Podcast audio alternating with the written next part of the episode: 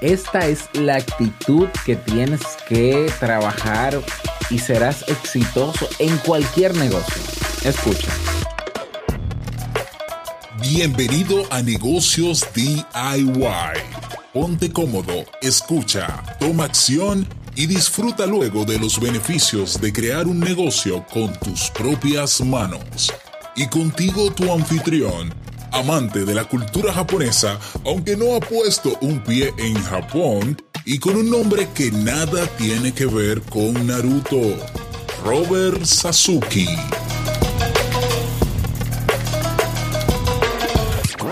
Hola, ¿qué tal a todos? Este es el episodio número 23 de Negocios DIY. Yo soy Robert Sasuki, capitán del clubkaizen.net la comunidad de personas que hemos decidido aprender, mantenernos aprendiendo, potenciar nuestras habilidades y aplicarlos en aplicar esas habilidades en nuestro día a día.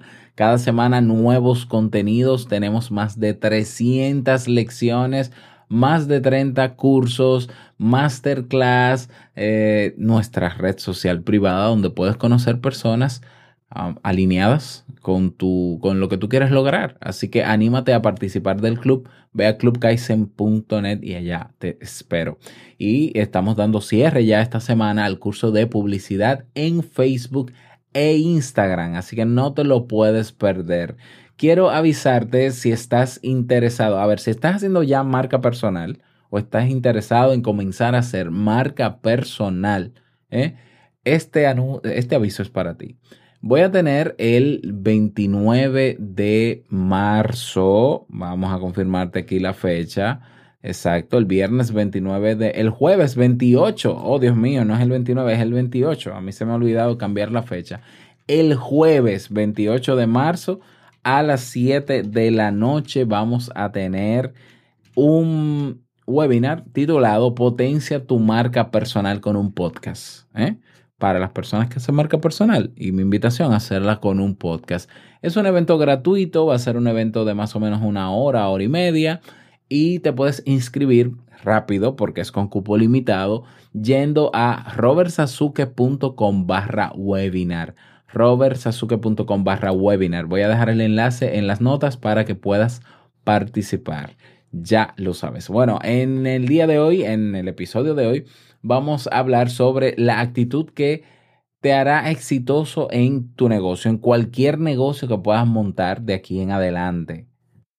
es importante que tengas esto en cuenta. Eh, hay un bombardeo constante en las redes sociales, en internet, sobre el tema de montar negocios, de hacer dinero, ya sea rápidamente o no. Generalmente lo que se vende más rápido es, haz dinero en 30 días, monta un negocio en no sé qué, registra tu empresa en 24 horas. Toda esa inmediatez del internet y de la información que consumimos se está queriendo vender también en Internet con relación al tema de los negocios. Ya, entonces nos hacen creer ciertas personas que comprando, comprándole su infoproducto, su curso o comprando sus, adquiriendo sus servicios, pues vamos a tener un negocio próspero en tiempo récord, lo que es totalmente eh, cuestionable. Ya, no voy a decir falso, debería decirlo, pero es cuestionable. Ya, yo creo que un negocio necesita de su tiempo, necesita de su tiempo como todo, pero bueno, ese es otro tema. Entonces, eh, generalmente en lo que nos centramos al principio o cuando aprendemos mercadeo o venta, se nos, la, la, actitud que se nos introyecta, por decirlo de una manera, ¿no? Que se nos vende, la que tenemos que, en la que tenemos que estar alineados es en la de generar ingresos, generar riquezas. ¿Ya? Fíjate que la mayoría de las personas que te invitan a conferencias de, temas de negocios y demás, que si afiliarte a, a, un multinivel, pues lo que te venden es el Mercedes-Benz, ¿no? El viaje a Disney, dinero, dinero, dinero, generar dinero, generar dinero. Entonces, hay personas quienes se programan con el chip de generar riqueza, generar riqueza, generar dinero, generar dinero, generar dinero. Y cuando están en la venta, pues como están enfocados en hacer dinero, buscan de la manera que sea vender ¿eh? y tener el dinero, aunque al final el cliente no le gustó como lo que le vendiste, estaba dañado, averiado y no le diste garantías, no se sintió conforme pagando, quiere una devolución, pero tú eh, sales corriendo porque a ti lo que te interesa es hacer dinero. Y yo creo que ese deseo constante de solo hacer dinero, porque no digo que hacer dinero no es apetitoso y no es deseable, tiene que ser deseable, pero el enfocarte solo en dinero te hace avaro. Y las personas nos damos cuenta cuando quien nos vende, en donde quiera que estemos, en, ya sea en internet, ya sea en una tienda, nos damos cuenta de si este lo que quiere es mi dinero o este lo que quiere es ayudar. Ya, nos damos cuenta. O sea, en el discurso se nota. O sea, mira, yo te voy a vender esto que te va a cambiar la vida y no sé qué. Y tú dices, ah, un vende humos. Ya, este es un vendedor de humos, lo que quiere es mi dinero. Yo le doy mi dinero y sale corriendo. Es como la, algunas personas que, por lo menos en mi país, ocurre, ¿no? Que cuando estás eh, detenido en el tráfico, mmm, se te acercan vendedores de la calle. Y esos vendedores te venden ah, cargadores de celulares, te venden eh, estuches de no sé qué. Y como tú lo ves ahí, como te lo presentan ahí funcionando y todo, tú dices, no, una maravilla. Y el precio realmente es un precio bueno. Tú dices, ah, pero mira, un cargador en 100 pesos, wow, eh, cuando en promedio el valor son 800. No, no, pero déjame comprarlo. Bueno, eh, ese cargador te dura dos días y no hay como reclamarle entonces al que te lo vendió porque te lo encuentras de nuevo en el tráfico y le reclamas y él te dice, ¿cómo? No, eso no es verdad. Usted vio que eso funcionaba, yo se lo probé y funcionó conmigo. Además, ¿cómo yo le voy a dar garantía de algo que vale ocho veces menos que lo que vale en una tienda? Y tú dices, bueno, es verdad, o sea, costó tan poco pero ahí es que está el problema. O sea, tú lo que quieres es mi dinero. Tú no quieres que yo de verdad cargue mi celular. Entonces, esa actitud centrada en el dinero no te va a hacer exitoso. Te va a hacer avaro. Y las personas se dan cuenta en tu discurso, en lo que sea que hagas, como sea que quieras vender, que lo único que tú quieres es mi dinero. Por tanto, eso va a generar una resistencia y esto te lo digo como psicólogo porque está estudiado, eso va a generar un, mecanismo de defensa, de resistencia, donde las personas te van a salir corriendo. ¿Ya? eh, ¿Por qué? Porque, y aquí vamos a cambiar el chip con relación al dinero. El dinero en un negocio es el resultado de la ayuda que tú has dado a un cliente es, es la, forma de agradecerte. ¿eh? Así es que tienes que verlo. Así es que tienes que verlo. Entonces, ¿cuál es la actitud que te va a hacer exitoso en cualquier negocio? La actitud genuina de ayudar a la persona que compra tu producto o que adquiere tu servicio. La intención genuina de ayudar. Hasta que tú no logres ayudar, no acaba la venta, no acaba el proceso. No basta solamente con el producto. Si se necesita algo más, ofrécele ese algo más o dale ese algo más. Y a cambio, por agradecimiento a tu intención, porque eso es lo que leemos los seres humanos en los demás, la intención, entonces te van a pagar y te van a pagar feliz. Lo que yo llamo dinero feliz. ¿eh? Entonces, esa es la, la, actitud de las empresas ganadoras, de las empresas exitosas, de los emprendedores exitosos realmente y de los que están generando dinero, ingresos extra también. Yo recuerdo que hace muchísimos años yo vendía con mi hermano, comprábamos en China em, reproductores de MP3, ¿ya? Y eran reproductores de MP3 que en mi país costaban Em, qué sé yo, el equivalente a 50 dólares, nosotros lo podíamos adquirir en 20 dólares, en menos, en 18 dólares, los mismos en China, eran chinos también los que vendían aquí. Y, nosotros revenderlos en 25 dólares o 30 dólares. El margen de ganancia era menor que en las tiendas, pero eran más baratos que en las tiendas y eran los mismos. Pero cuando llegaron esos aparatos aquí, nosotros aprendimos que eh, dónde podían fallar, que si estaban hackeados o no, que decían 2 GB pero que no eran 2 GB. Es decir, aprendimos a solucionar cualquier eventualidad que pudiera haber con esos aparatos. Y en mi caso personal, yo daba garantías de que si no funcionaba, yo lo cambiaba o yo lo arreglaba o yo le decía cómo, porque quizás no sabía usarla a la persona que lo compraba y decía que estaba dañado y no era dañado, sino que no estaba haciendo un... No, no sabía usarlo, ¿no?